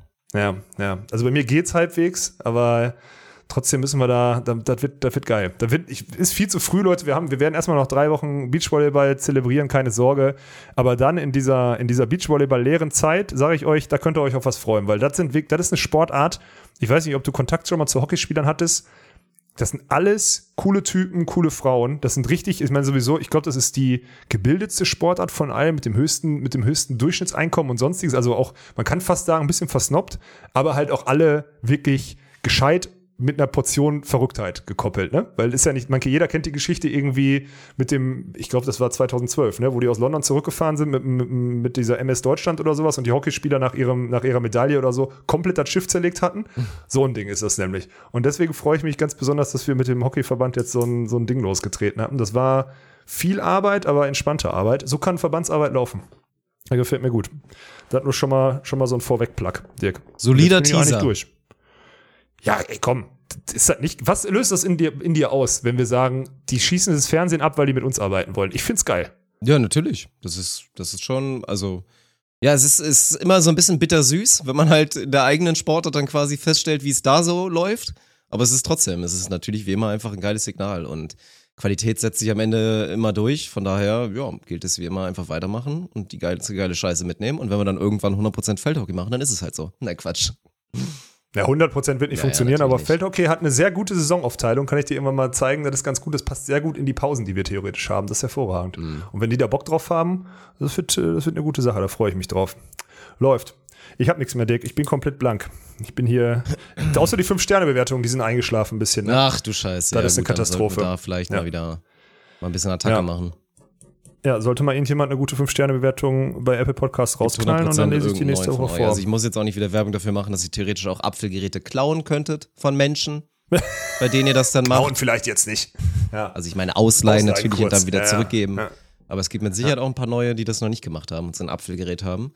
Könnt ihr ja mal vielleicht mal nachschauen. Und äh, guckt euch das YouTube-Video an, was gestern online gekommen ist von Ernies Comeback. Ich habe es mir nochmal reingezogen, war geil. Also Okay. klar, die beiden, die paar Spielszenen, die paar Spielszenen, ja, aber nochmal dieses Interview komplett zu sehen oder so, was man natürlich auch im Bot gucken könnte, aber nochmal auf YouTube da komprimiert zu kriegen oder so, wie wir das Spiel ankündigen, dann ein paar Spielszenen und dann, dann das Interview danach mit, mit einem völlig, völlig überforderten Daniel fand ich schon, fand ich schon geil, muss ich sagen. Deswegen guckt mal auf YouTube auch vorbei und dann wartet auch. Läuft. Also wenn du nichts mehr hast, dann hören wir uns nächste Woche wieder, wenn es wieder heißt ohne Netz. Und sandigen Boden.